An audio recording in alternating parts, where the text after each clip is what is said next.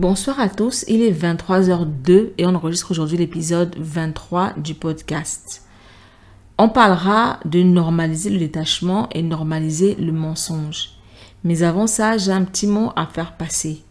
J'enregistre cet épisode-ci euh, à la période de la fête des pères. Il est clair que je vais le publier bien après. Mais j'en profite pour, euh, pour parler aux jeunes hommes, aux hommes en général, du livre que je lis en ce moment qui est intitulé Cry Like a Man, Fighting for Freedom from Emotional Incarceration de Jason Wilson. Comment est-ce que j'ai connu le livre? Il y a ce monsieur que je suis sur Instagram qui s'appelle euh, Deval Ellis, qui est père de trois garçons et j'aime vraiment la manière dont il encadre ces garçons. Je, vais dire, j'aime la manière dont, euh, du moins, j'aime ce qu'il nous montre de la manière dont il encadre ces garçons. Et en l'écoutant une fois, il a parlé d'un programme de mentorship dont il fait partie. Ils encadrent les jeunes hommes et les jeunes garçons. Et le programme a été créé par euh, Jason Wilson. Donc j'ai fait quelques recherches sur le monsieur et je suis tombée sur son livre Cry Like a Man que je me suis empressée d'acheter. J'en suis à la moitié du livre à peu près. J'écoute la version audio du livre qui est lue par le monsieur lui-même, je pense bien. Je trouve que c'est nettement plus, quand, il s'agit d'autobiographie, lue par les, euh, les auteurs eux-mêmes, je trouve que c'est nettement plus émouvant, plus touchant et on se sent beaucoup plus proche de la personne. Donc là, je, le lis, je lis le livre et euh, j'adore. Honnêtement, j'adore. En substance, il parle de l'éducation des jeunes hommes, de ce qui leur manque et, des raisons pour lesquelles ils sont qui ils sont aujourd'hui sur le plan négatif. Il parle beaucoup du fait de vivre sans father figure. En fait, il dit que personne n'apprend aux garçons ce que c'est qu'être un homme, alors il pique ça et là ce qu'il considère relever d'un caractère fort et il fonctionne selon le peer pressure. Et cette pression-là euh, est exercée sur eux par des pères qui eux-mêmes se cherchent. Par quand je dis père, c'est P-A-I-R-S. Hein, pas des pères qui eux-mêmes se cherchent et ne savent pas ce que c'est que devenir un homme. Euh, il parle également de la, de la, solitude ressentie face à des personnes qui, qui exigent des garçons qu'ils réfrènent toute manifestation d'émotions autres que négatives. Et c'est ce, ce qu'il entend par emotional incarceration. Quand il s'agit des garçons, euh, être gentil, être serviable, être respectueux est considéré comme de la faiblesse. C'est moqué, c'est mal vu, c'est insulté. Et ça fait en sorte qu'ils se ils intériorisent tout ça et ne laissent ressortir que les frustrations et les émotions négatives. Euh, dans le livre, il prend un exemple tout simple. Il dit que euh, il, voulait se préserver pour la bonne fille ou femme. Euh, il est très religieux, il est très croyant, il parle beaucoup de la foi en Dieu dans le livre. Donc si vous êtes croyant, ça peut être cool pour vous. Si vous, ne l'êtes pas, l'histoire n'est pas moins cool. Donc il disait donc dans le livre qu'il souhaitait se préserver pour la bonne et à 14 ans, son cousin a appris qu'il n'avait jamais eu de relation sexuelle. Il s'était efforcé de cacher la chose parce qu'il savait très bien que dans le milieu dans lequel il avait évolué, du moins, c'est généralement comme ça, on va pas se mentir, un garçon vierge c'est un garçon faible, c'est un garçon efféminé, c'est un garçon impuissant, c'est un garçon incapable.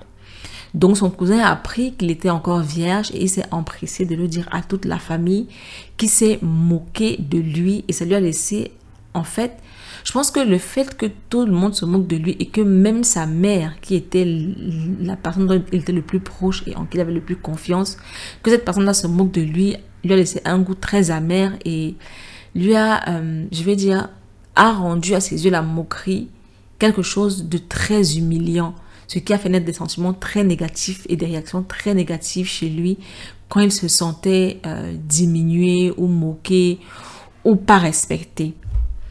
Hum,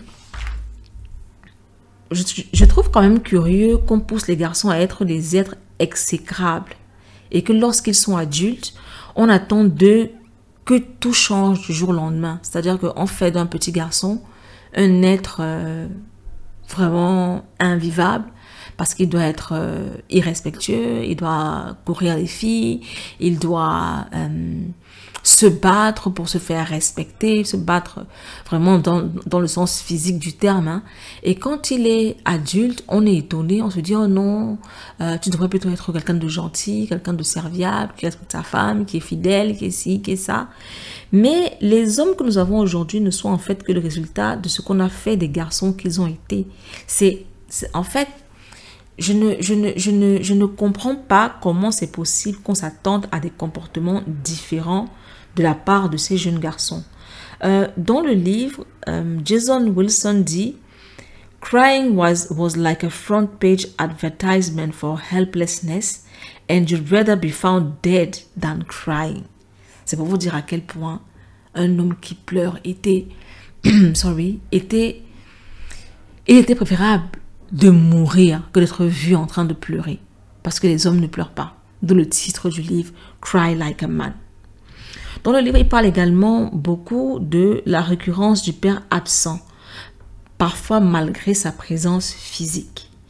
Il incite les garçons et les jeunes adultes à savoir faire la différence entre leurs manquements à eux et l'incapacité de certains géniteurs à devenir ou à être des parents. Ce n'est pas en voulant être un enfant parfait aux yeux de son père ou de sa mère et en voulant tout faire pour gagner son amour qu'on en fait un parent. Ça, je vais le répéter. Ce n'est pas en voulant être un enfant parfait aux yeux de son père ou de sa mère et en voulant tout faire pour gagner son amour qu'on en fait un parent. Parfois, cette, personne n'a tout simplement pas les outils pour être un parent. Et ça, c'est une chose que les enfants devraient accepter.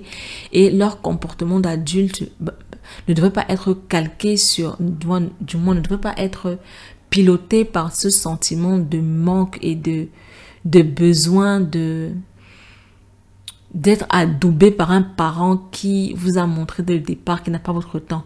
Ça, c'est quelque chose, je le dis aujourd'hui comme ça, mais c'est un truc, euh, c'est pas forcément inné.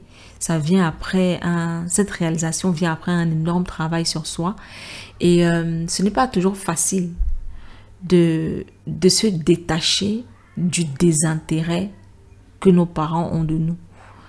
Euh, je ne vais j'aimerais j'aurais aimé vous en dire plus sur mon expérience dans ce dans ce domaine-là malheureusement je ne tiens pas je ne suis pas prête à partager cette cette partie de, de ma vie donc on va se limiter là pour les hommes pour les garçons, pour ceux qui m'écoutent du sexe, du sexe masculin et aussi le sexe féminin parce que ces hommes ont besoin d'appui et euh, de guidance et de help. Vous êtes des humains en fait. Vous êtes des humains et si vous n'avez pas reçu, euh, comment est-ce que je vais dire ça?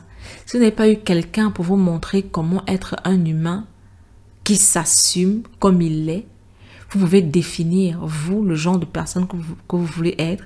Et vous pouvez définir également le genre de parent que vous voulez être, tant pour vos garçons que pour vos filles. Hein, parce qu'au final, c'est votre comportement qui modèlera le leur. Donc, c'est pas parce que vous avez eu des parents absents ou violents ou whatever que vous avez le devoir de perpétuer cela. Vous avez le devoir de, de, de, de, de, de d'emmener vos enfants à vivre les mêmes traumatismes que vous. C'est vrai qu'en psychologie, on dit que euh, on reproduit généralement ce qu'on connaît, mais je pense également que si on fait un certain travail sur soi et si on se fait accompagner, on n'a pas, on peut sortir de cette de cette spirale négative. Donc c'est ça mon, message aujourd'hui pour les jeunes hommes et les jeunes femmes, bien entendu ou les vieux, hein, c'est comme vous voulez. Donc, comme je disais, aujourd'hui, on va parler de normaliser le détachement et normaliser le mensonge. J'aimerais commencer par normaliser le détachement. D'où me vient l'idée d'en parler aujourd'hui? J'ai un ami qui a publié sur Instagram en story. Euh, il a dit qu'il a quelqu'un qu'il connaît qui se marie et qui lui a dit que euh, il était lui en charge de certains frais du mariage et devait également s'occuper des, photos du, mariage, parce qu'il prend de très belles photos. Il est designer, il est très porté sur la photographie. Donc, cette personne-là l'a informé du fait qu'il devait prendre en charge certaines dépenses du mariage et devait se charger des photos sans son avis, sans rien du tout. Euh, la personne lui a dit c'est comme ça et puis voilà. Et donc, il a posté sur Instagram pour avoir un petit peu les avis des gens. Et lui et moi, on a échangé sur la question et je lui ai partagé une expérience que j'ai eue euh, il y a quelques temps. En fait, quand j'étais en troisième, en troisième, oui, on avait une bande très soudée. Et après la troisième, on m'a changé d'école. Du coup, les gens que j'ai connus en troisième, honnêtement, je les ai pas revus. Peut-être une ou deux fois. Du moins, les gens avec qui j'étais le plus soudée. Euh, déjà, c'était une bande assez toxique. Euh, du coup, mes parents m'ont changé d'école pour que je, ne, cesse de, de faire l'école buissonnière, de faire n'importe quoi avec ces personnes-là. Euh, je ne dis pas que ces personnes étaient toxiques. Hein. Je, je, dis juste que nous, ensemble, ça ne donnait rien de bon. Donc, on s'est pas revus pendant des années. Je pense qu'on s'est revus une ou deux fois pendant mon année de seconde. Et puis, il y a quelques années, vraiment, quand je vous dis on s'est pas revus, c'est-à-dire que J'étais en troisième, j'avais 13 ans. Ce qui fait que je vous parle d'une histoire d'il y a 20 ans. Donc, il y a quelques années, je reçois un message sur, sur, Facebook d'un des mecs avec qui j'étais en troisième qui me dit qu'un autre, qu'un autre, de, des, des personnes de notre bande est décédé. Et il me dit, ouais, euh, on était de très grands amis, on doit lui faire un très grand deuil, on ne peut pas le laisser partir comme ça, voilà les frais du deuil, euh, il faut ci, il faut ça, il faut ci, il faut ça, il faut ci, il faut ça. Et donc quand je parle à mon ami, il me dit, oh mais franchement, euh, ça dû être dur pour toi, tu te sentir obligé, ça, ça, a dû être vraiment dur à vivre pour toi. Je lui dit non, pas du tout. Ça n'a pas du tout été dur à vivre pour moi parce que je n'en avais absolument rien à faire. Je suis désolée de le dire si ça plaît certaines personnes, mais j'en avais absolument rien à faire.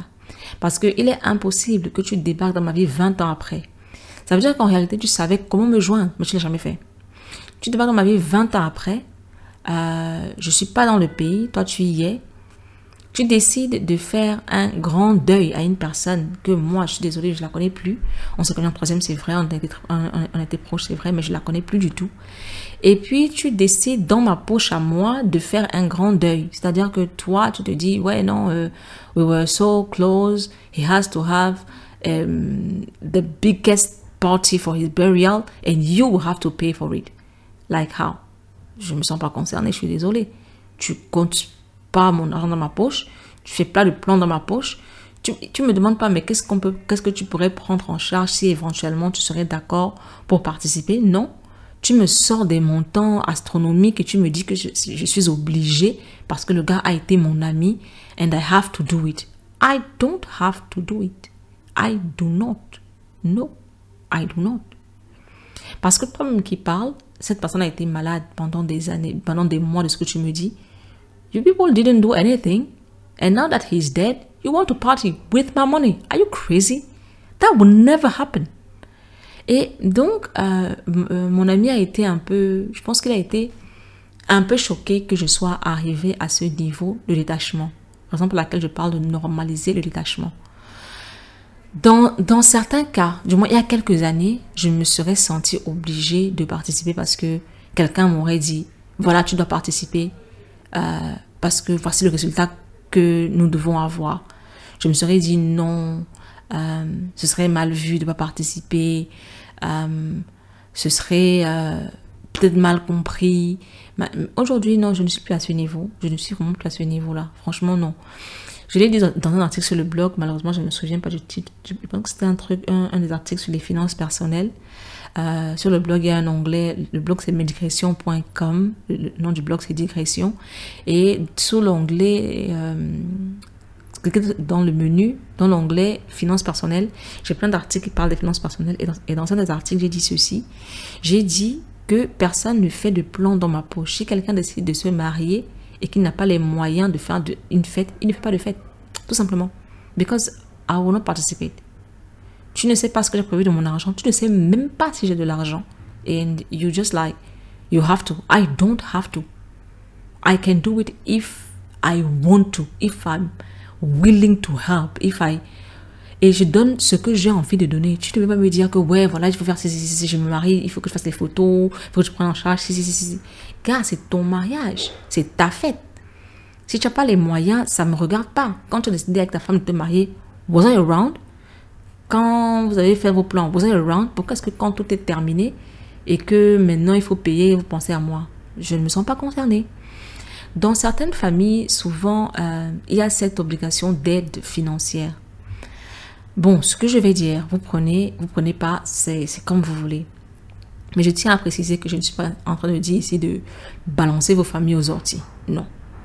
Ce que j'ai envie de dire, c'est qu'il faut aider selon ses moyens. Moi, personnellement, je n'aiderais pas quelqu'un si je, je, m'appauvris en l'aidant. Parce que ça ne nous aide pas tous les deux.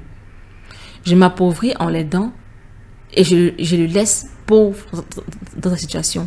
Parce qu'une fois cette aide-là passée, il sera dans la même situation qu'avant en fait. Et moi, je serai dans une situation bien pire qui fera en sorte que je ne serai plus jamais en mesure de l'aider s'il a encore des besoins. Donc, why would I do that? Pourquoi est-ce que je, je, noierais deux personnes pour des besoins astronomiques d'une personne? Si c'est pas une question, si c'est ma mère qui est malade ou bien ma soeur qui est malade ou whatever, gars, non. Non. Je me souviens d'un mec qui m'appelle une fois qui me dit Ouais, euh, voilà, j'aurai 21 ans, euh, je serai majeur, I need a big party and you have to pay for that. Je lui ai demandé Tu sais, à quel, tu sais où j'étais le jour de mes 21 ans? Je marchais sous la pluie à Boya pour aller composer à l'université sous la pluie. No one, c'est-à-dire que no one was there for, personne, personne. J'étais sous la pluie, je marchais sous la pluie le jour-là. J'avais un cabas jaune. Pour vous dire à quel point c'était difficile, j'avais les chaussures en caoutchouc. Je marchais sous la pluie pour aller composer à l'université. Quelqu'un me dit aujourd'hui que ouais, euh, j'aurai 21 ans, euh, I need a big party and we have to, to pay for that. Why? Why would I do that? Why? Mon argent durement acquis, moi-même, je ne fais pas des big parties pour célébrer les choses dans ma vie and I will throw a big party for you because you were you, you turned 21. Why? Why? This is madness. Ce n'est juste pas possible. En fait, c'est se desservir soi-même que d'agir comme ça. C'est pour ça que je parle de normaliser le détachement. Dans certaines situations, il faut savoir se détacher. Il faut savoir faire, faire preuve d'objectivité. Il faut savoir se protéger. Surtout. Parce que c'est s'exposer que de laisser penser aux gens qu'on est toujours prêt à financer leur lubie. Oh, mais ça fait la dernière fois, pourquoi tu ne fais pas cette fois-ci aussi? Oh, mais ça fait pour tel, pourquoi est-ce que pour moi, je ne ferais pas ça? Oh, mais non, non, non, non, non, non, non, non, non, non. Vous me direz peut-être que, je suis près de mes sous ou whatever, mais ça va au-delà des sous. Hein. Euh, je, je pense pareil pour le temps, par exemple. Je pense pareil pour l'énergie. Je pense pareil pour beaucoup de choses. En fait, il faut savoir se préserver et de pas se... Euh, comment je vais dire ça? Euh, C'est quoi le mot en français déjà? C'est pas privé, parce que privé, c'est autre chose. Je peux me priver pour quelqu'un parce que je sais que ce n'est qu'un moment, ce n'est qu'un instant. Mais je ne vais pas me mettre dans une situation où je ne peux pas m'en sortir parce que quelqu'un a décidé que je devais financer quelque chose. And most of the time, these people don't ask. They don't come to you with a, uh, please, can you help me with this or that? It's more like a, oh, I've decided that from now on, uh, or for this event, for this particular thing, you will have to pay for this and this and this and that. And here is the the the, the, the items we'll have to pay for. And here's wh what I want exactly. And here, like how? Why? Pourquoi les gens sont comme ça? Et pourquoi est-ce que vous voulez que moi je me sente mal si je dis non à une personne qui me disrespecte à ce point? Parce que c'est disrespectful. Toi, dans ta tête, tu fais ton plan et tu décides. C'est-à-dire que tu visualises des choses. Et c'est moi qui paye. Non. That will not work. Normaliser le détachement dans certains cas. C'est très important ça préserve la santé mentale, ça préserve le temps, ça préserve l'énergie et surtout ça préserve, je dirais que ça préserve également les relations parce que euh, la frustration et le ressentiment que je vais ressentir envers toi qui m'a forcé à payer, you cannot imagine. Ça va, ça va ternir notre relation, notre relation à tout jamais en fait. Je vais toujours me sentir, je vais me sentir diminuée en réalité. Je vais me sentir frustrée et ça ne peut rien donner de bon. Sur le long terme, ça, ça, ne peut rien donner de bon. Donc, je, préfère, je, je te dire non tout de suite. Tu te fâches une semaine, un mois, et après ça passe. Plutôt que de me. De me en fait, c'est comme ce mariage et, cet enterrement. C'est des trucs, en fait. C'est tellement. Tellement. Euh, je vois que le mot c'est fugace. C'est tellement. Euh, ça ne reste pas ancré dans le, dans le, figé dans le temps, en fait. C'est juste un moment. Tu me, dépenses, tu me demandes de, dépenser des sommes astronomiques pour un moment qui, au final, n'a pas besoin d'autant de dépenses. Par exemple, prenons le cas des cotisations de deuil. Sujet très sensible sous nos yeux, mais bon, vous me connaissez. Quelqu'un, on te dit, il y a souvent ce truc-là on parle de Oh, on lui a fait un grand deuil, hein, vraiment, on lui a fait honneur.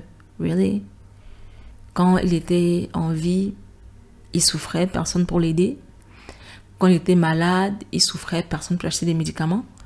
Et quand il meurt, oh non, il faut repeindre la maison, changer les portes, mettre des splits, machin, machin, machin, parce qu'on va lui faire un grand deuil. Are you people serious? Le gars est déjà mort. C'est-à-dire que, donc, donc, en fait, vous aviez cet argent-là quand il ne mangeait pas. Vous aviez cet argent-là quand il était malade. Et vous pouvez dépenser cet argent-là pour qu'on puisse dire de vous que vous lui avez fait honneur vous lui avez fait un grand deuil. Que je pense que l'honneur serait de le maintenir en vie en, en, en finançant ses soins ou en finançant ses repas. C'est pas quand la personne est morte qu'on lui fait un grand deuil et puis euh, ça, sort dans les journaux, ça sort à Canal 2, euh, ça, passe sur Equinox TV et puis on nous dit ouais non, euh, grand deuil de tel vraiment, on lui a rendu un très grand hommage, machin ceci. This is insulting for the, for the, for the dead person. It's insulting. So, personnellement, je ne participe pas à ça. That's a big no. Faites-moi signe quand la personne est malade. Si je peux l'aider, je l'aiderai. Ne me dites pas, oh, il est, il est mort dans notre souffrance, dans la misère totale. Pour nous racheter, on va lui faire un grand deuil. It's insulting. So, it's a big no. I don't do that. Um, normaliser le mensonge. Ça, c'est un sujet auquel je pense depuis super longtemps. Mais alors, super longtemps. Euh, parce que je me suis rendu compte que mes interactions avec certaines personnes qui ne sont pas proches de moi sont difficiles difficile parce que j'ai du mal à mentir. Ce qui fait que... Bon, anyway, je vous explique. Généralement, les gens qu'on ne connaît pas posent souvent des questions qui peuvent être pour nous intrusives. Je prends un exemple très simple. Il y a un collègue dont je ne suis pas du tout proche qui me dit Ouais, tu n'as pas été là pendant un moment et tout. Euh, tu, tu, tu, as quelques jours. Je lui fais Ouais, j'étais en vacances. Il me fait Tu avais voyagé Genre, mon cerveau, ça fait tilt parce que je me dis, euh, why do you ask? Mais comme je sais pas mentir, je dis, ouais, je vais voyager. Oh, ok, tu étais où? Too much information. Comme mon cerveau me écrit, mais je suis en mode, ouais, euh, je suis au Bénin. Oh, you have family there? Like, je réponds, ouais. Et je dis la famille que j'ai là-bas. Mais c'est comme si je me sens un petit peu obligée, tu vois, obligée de dire la vérité, obligée de donner ces informations-là. Et après, quand le mec se retourne et s'en va, je suis en mode, oh putain, pourquoi est-ce que j'en ai autant dit? Pourquoi est-ce que je lui ai, oh là là, pourquoi est-ce que j'ai révélé ma vie? Oh God, oh God, I don't even know him. Et je sais que nous sommes nombreux à, ressentir ça souvent. Nous sommes nombreux à ressentir ça souvent parce que les gens posent de plus en plus des questions intrusives. Je pense qu'on devrait revoir la façon dont on interagit avec les gens, qu'on les connaisse ou pas. Par exemple, euh, une femme enceinte qu'on rencontre dans, dans, les couloirs de je sais pas trop quoi. Et on se retrouve tous les deux. Et puis c'est Oh, vous êtes enceinte de combien de mois? Gars, tu es sérieux? C'est ton problème? Et puis le pire, c'est que la personne pose cette question-là. Et puis l'information ne lui sert strictement à rien du tout. Et nous, on se sent exposé d'en avoir trop dit. So, what is that? C'est quoi ce type d'interaction? Les gens posent des questions, hein, genre, euh, comment s'appelle ton enfant? Genre, euh, tu ne pas que ton enfant, vous jouez. Oh, il est mignon, comment il s'appelle? Why? Why? Why? Why do you ask? Why? Why? Qu'est-ce que tu vas faire de cette information-là? Et comme on, a cette, euh, cette, ce défaut de fabrication, parce que la politesse nous a été It was flogged into us. On nous a bastonné pour qu'on soit poli, respectable, respectueux and whatever. On répond. Et après, on se dit, oh God, why? Too much information, too much information. Et ce truc-là aussi, il y a ce truc de...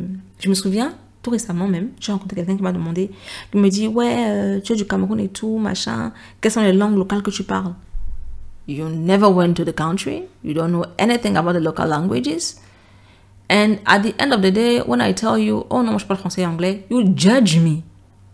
What? Tu ne parles aucune langue de ton pays? I don't know you. And you are judging me because je ne parle que, que pour toi, hein, pour toi, que français, anglais. Pourtant, toi, tu parles des langues de ton pays. Toi, tu fais ci, toi, tu fais ça. On ne s'est jamais vu. On ne se connaît pas. And you are judging me parce que j'ai répondu à une question intrusive, parce que politeness and I don't know what was flogged into me. So, yeah, c'est à ça que nous sommes réduits. Euh, mon plus grand problème au niveau de la gêne ressentie, parce qu'au au final, la personne, je m'en fous un petit peu. La personne avec qui j'interagis, je m'en fous un petit peu parce que je la connais pas, et puis voilà. Euh, mais cette gêne-là, je la porte longtemps moi. Quand je dis longtemps, c'est quelques heures, quelques jours, parfois quelques semaines. Euh, je m'auto-flagelle. Je suis en mode, ouais, mais voilà, je n'aurais pas dû. Euh, pourquoi est-ce que je parle toujours autant de moi? Pourquoi est-ce que j'ai répondu à cette question-là? Pourquoi est-ce que j'ai donné telle information? Maintenant, maintenant, telle personne c'est ci ou ça. Parce qu'à la fin de la journée, je suis quand même quelqu'un d'assez private, même si vous avez, l'impression que j'en dis beaucoup. Euh, je préfère moi-même sélectionner ce que je dis et ne pas me trouver dans une situation où je me sens obligée ou alors où je me retrouve à divulguer des informations que je n'aurais pas aimé divulguer parce que j'ai répondu de façon mécanique. So, je pense que dans ces cas-là, personnellement, je suis pour la normalisation du mensonge parce que ça devient, dans mon cas en tout cas, ça devient vraiment, vraiment, vraiment... Euh, ça devient urgent, on va dire ça comme ça. L'autre sujet dont je voulais parler, j'ai bien dit, c'est vrai qu'au départ j'ai parlé de deux sujets, normaliser, normaliser le détachement et normaliser le mensonge, mais bon, vous me connaissez. On parlera également de protéger son intimité. Ne pas laisser tout le monde avoir à dire sur votre vie. Et ça, c'est, ça se rattache un petit peu à normaliser le mensonge. Euh, généralement, je, dis que je ne me confie pas. Je ne me confie pas, mais parfois je me retrouve euh, noyée dans des conversations, euh, très souvent contre ma volonté, et parce que je participe à la conversation d'une manière ou d'une autre, je me retrouve en train de dire des choses de moi euh, qui sont au final mal prises, mal comprises, jugées ou analysées selon un prisme qui ne me concerne pas et qui euh, se retrouve plaqué à ma réalité. Je prends un exemple très simple. Une fois au bureau, on parlait de la parentalité. Non, pas de la parentalité en, tant que telle, mais du fait d'avoir des enfants. Et puis, euh, j'étais avec trois hommes qui parlaient des joies de la paternité and whatever, whatever, whatever, whatever. Et on a rebondi sur un des mecs qui euh, avait un enfant et puis sa, femme a été enceinte d'un deuxième enfant alors, que tous les deux n'étaient pas prêts. Et c'était un petit peu une catastrophe. Et à la fin de la journée, euh, ils se sont retrouvés heureux d'avoir les deux enfants. Et donc, en parlant de ça, ils étaient en mode, ouais, mais sans enfant, tu peux pas être heureux, sans enfant, rates ta vie, machin. Et donc, je leur dis, moi, là-bas, je voulais pas d'enfant. And I was very happy with my choice. Et puis les gars sont tombés sur moi en mode euh, ouais mais tu sais tu, tu, savais pas de quoi tu parlais aujourd'hui que tu as un enfant tu sais très bien que tu étais dans le faux euh, tu n'as rien accompli dans, tu n'as rien accompli dans ta vie sorry si, tu n'as pas fait d'enfant euh, and I was like j'ai, je vais dire j'ai essayé parce que le mot c'est vraiment ça, essayer parce que personne ne m'écoutait. J'ai essayé de leur dire qu'on peut être autant heureux sans enfants qu'avec des enfants, tout dépend de ce qu'on veut pour sa vie. Les mecs étaient en mode ah non ce que tu racontes n'a pas de sens parce que voilà machin et je me suis sentie diminuée, pas respectée et j'ai eu l'impression que mon vécu était insulté Pourtant, c'est des gens que je ne... Ce ne sont pas mes amis intimes, ce sont des collègues de travail. Ce ne sont pas des gens avec qui je discute tout le temps, c'était juste une discussion en passant. Euh, et puis, je me suis rendu compte que c'est un schéma euh, qui se répète souvent. Parce qu'une autre fois, on a eu une autre discussion au bureau, dans la cuisine avec des mecs, dont certains mecs de cette discussion-là. Et on parlait de la vie de couple. Don't ask me why we are always talking about private stuff or family stuff, I don't know, it happens. So, du moins, les gars parlaient de la vie de couple et ils parlaient du fait de, de, de rendre à l'autre ce qu'il nous a fait. Ou alors, genre, il y, avait ce volet-là. Et je leur disais, mais en fait, un couple, c'est pas c'est pas un ring de boxe. C'est pas en mode tu me fais, je te fais. And, and there was, they, were like, oui, non, non t'as pas compris la vie. Euh, tu penses qu'on vit chez, les bisounours où tout le monde se comprend. Euh, parfois, euh, l'autre doit ressentir la, la, douleur que tu as ressentie pour pouvoir te comprendre. And I was like, what is that? Et je n'ai pas eu voix au chapitre parce que, d'après eux, ce que je disais n'avait pas de sens. En fait, ce que je veux dire par protéger son intimité, c'est à la fin de la journée, j'ai compris que j'ai pas besoin de, de, participer à toutes les discussions. Franchement, j'ai pas besoin de, de, donner mon avis tout le temps. Aujourd'hui, franchement, j'évite de le faire. J'ai pas besoin de convaincre des gens que ma réalité à moi, mon point de, de vue à moi est, euh, est à accepter ou est à adopter parce qu'à la fin de la journée, c'est pas ça le but en réalité. Ils ont leur vécu, ils ont leur façon de, de voir la vie, ils ont euh, des expériences qui les ont menées à ces conclusions-là. Euh, tout comme j'ai mes expériences à moi qui m'ont mené aux conclusions que j'ai aujourd'hui. Et puis, c'est pas un combat, quand je dis pas un ring de boxe, vraiment. Et puis, sortir à tous les coups de ces, de ces euh, discussions-là avec le sentiment d'avoir été piétiné, c'est, it's, it's very heavy on me. Ce qui fait que maintenant, pour vous dire la vérité, moi, je ne participe plus. Il les regarde. Ils disent ce qu'ils ont à dire, ils font ce qu'ils veulent. I don't give. Euh, parce que parmi ces gens-là, il y a des gens. Tout à l'heure, j'ai dit le but n'est pas de convaincre l'autre que, notre réalité est la bonne. Et le plus beau, c'est que généralement, dans ces discussions-là, eux, ils essayent de te convaincre, toi, que leur réalité est la bonne. Je me souviens que j'ai eu une discussion autour du mariage. Oui, encore moi une discussion autour du mariage et euh, quelqu'un me disait que mon couple est en danger parce que on n'est pas marié et on vit ensemble et là on est en train de profiter d'avantages auxquels on n'a pas droit. Le gars pendant deux heures m'a prêché un tableau noir de ma propre vie au point où même j'ai douté de mon existence. I was like, is it a mistake? Should I get married? What is happening? C'est pour vous dire à quel point ça peut être malsain de dans ce genre de discussion. Pendant des jours, j'ai questionné ma vie, j'ai questionné ma réalité, j'ai questionné mes choix. Parce que je me disais, putain, le gars a parlé avec tellement de conviction que peut-être qu'il peut-être qu'il a, a raison. Peut-être que c'est moi qui dans le faux. Et puis, lorsque je suis revenue à mes sens, et ça c'était des jours, peut-être une des semaines après, hein, je, je tiens à vous le dire, je me suis aperçu qu'en réalité, le mec, c'est un mec religieux, religieux, qui est super porté sur Dieu, sur la, religion, sur les, principes religieux, et qui a une vision de la vie de couple qui n'est totalement pas en accord avec la mienne, et qui, à la fin de la journée, me présentait en réalité sa vision de, la vie d'un couple il me la présentait comme c'était ça, le, comme c'était une vérité générale en réalité. Et c'est ça qui m'a, qui m'a moi, euh, qui a un peu shake my core, quoi, tu vois. Donc, euh, qu'est-ce que je voulais dire? Sorry, ça me sorti de l'esprit. Tellement je, je, repense à, cette discussion-là.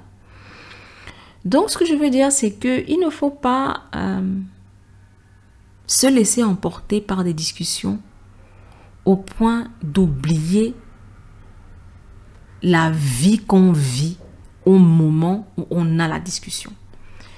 Euh, ce que je veux dire, c'est généralement qu'une personne est très volubile et très et, et, défendre ses arguments et vous, vous, vous fait vous sentir dos au mur, vous avez tendance à, du moins on a tendance, moi j'ai tendance à oublier ma vie en fait et à me dire peut-être que la personne a raison. C'est-à-dire que j'oublie les faits, j'oublie mon expérience, j'oublie mon ressenti pendant un moment, hein, mais c'est quand même un moment euh, euh, assez intense et je mets la réalité de la personne au centre de ma vie à moi.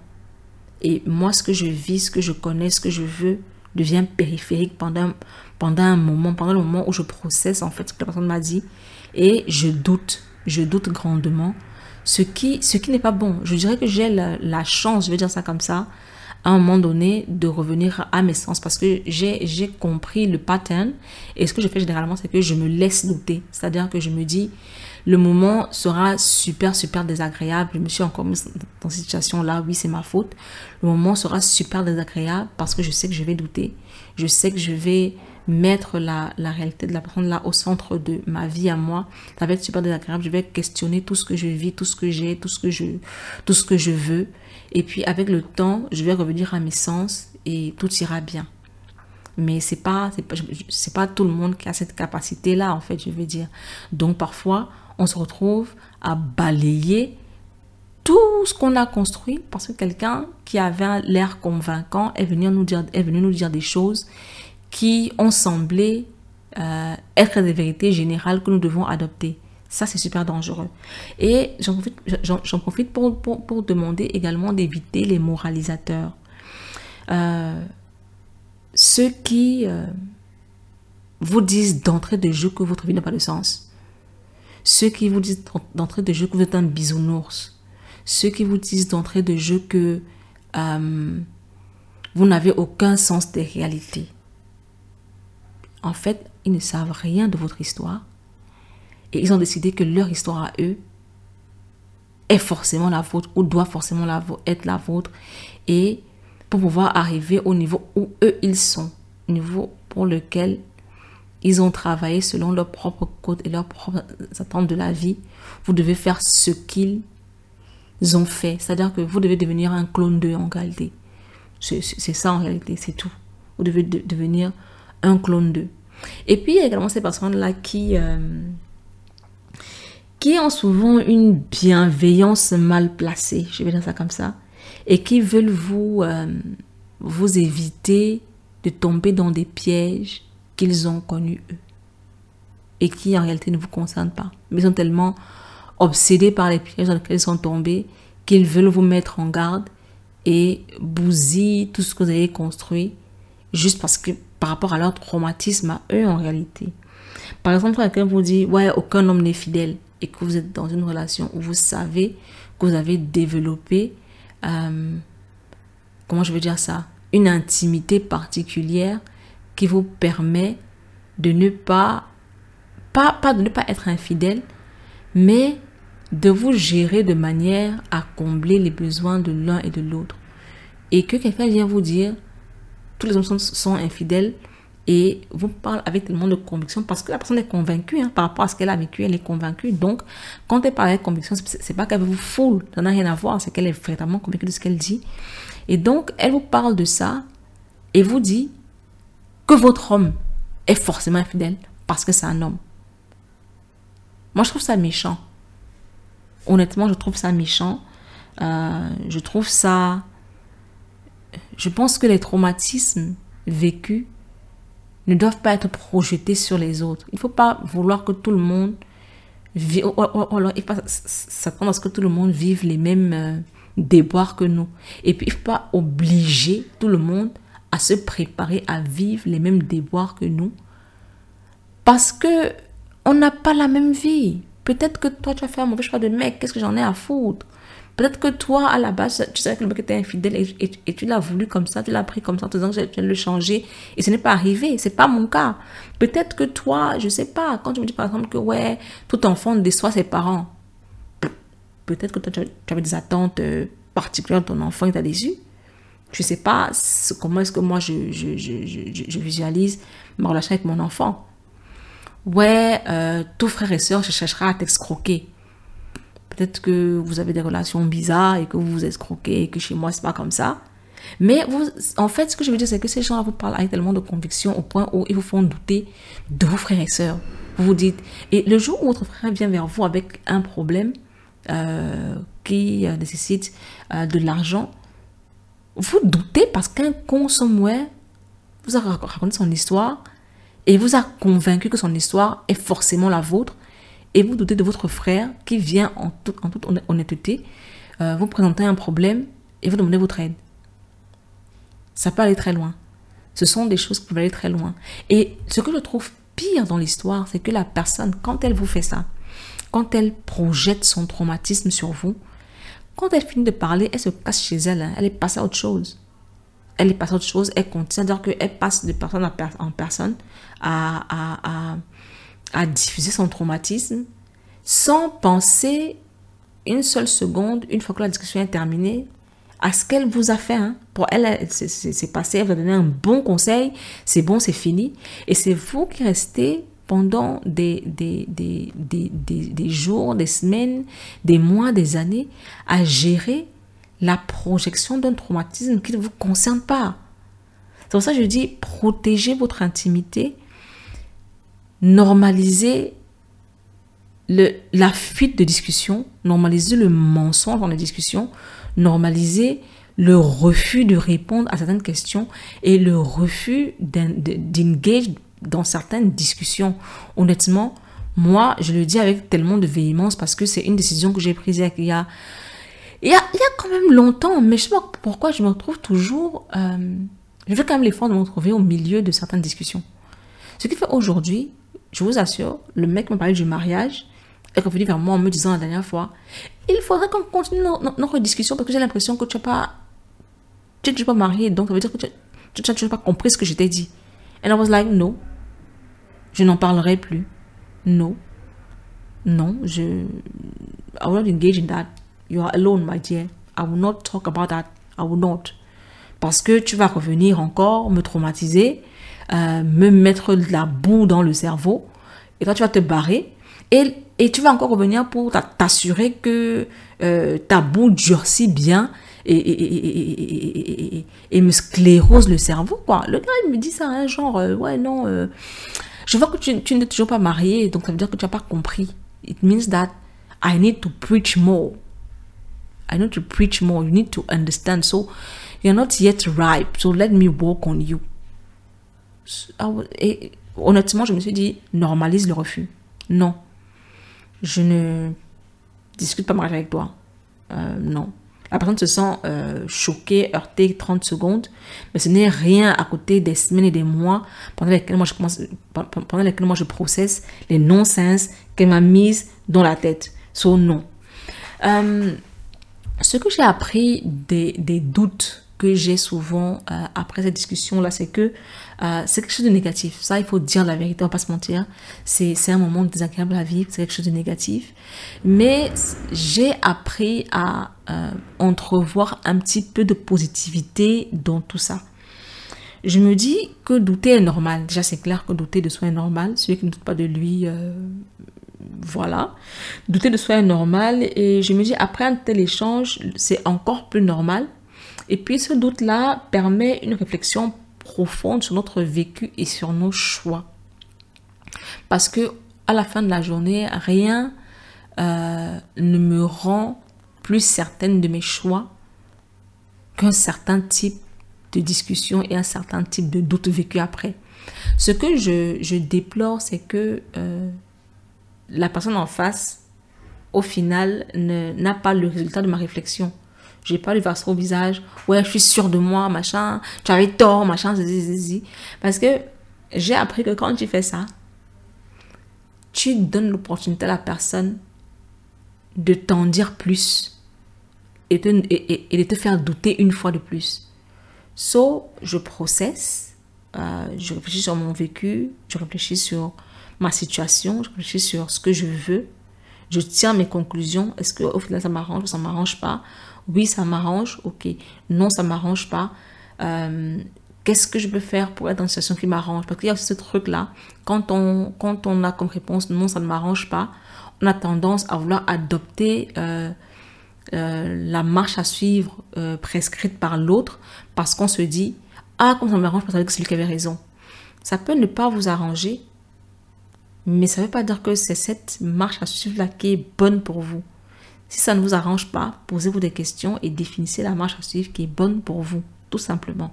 L'autre n'a pas besoin d'avoir raison pour que vous vous sentiez bien dans vos vies. Nope. Et puis, euh, ces doutes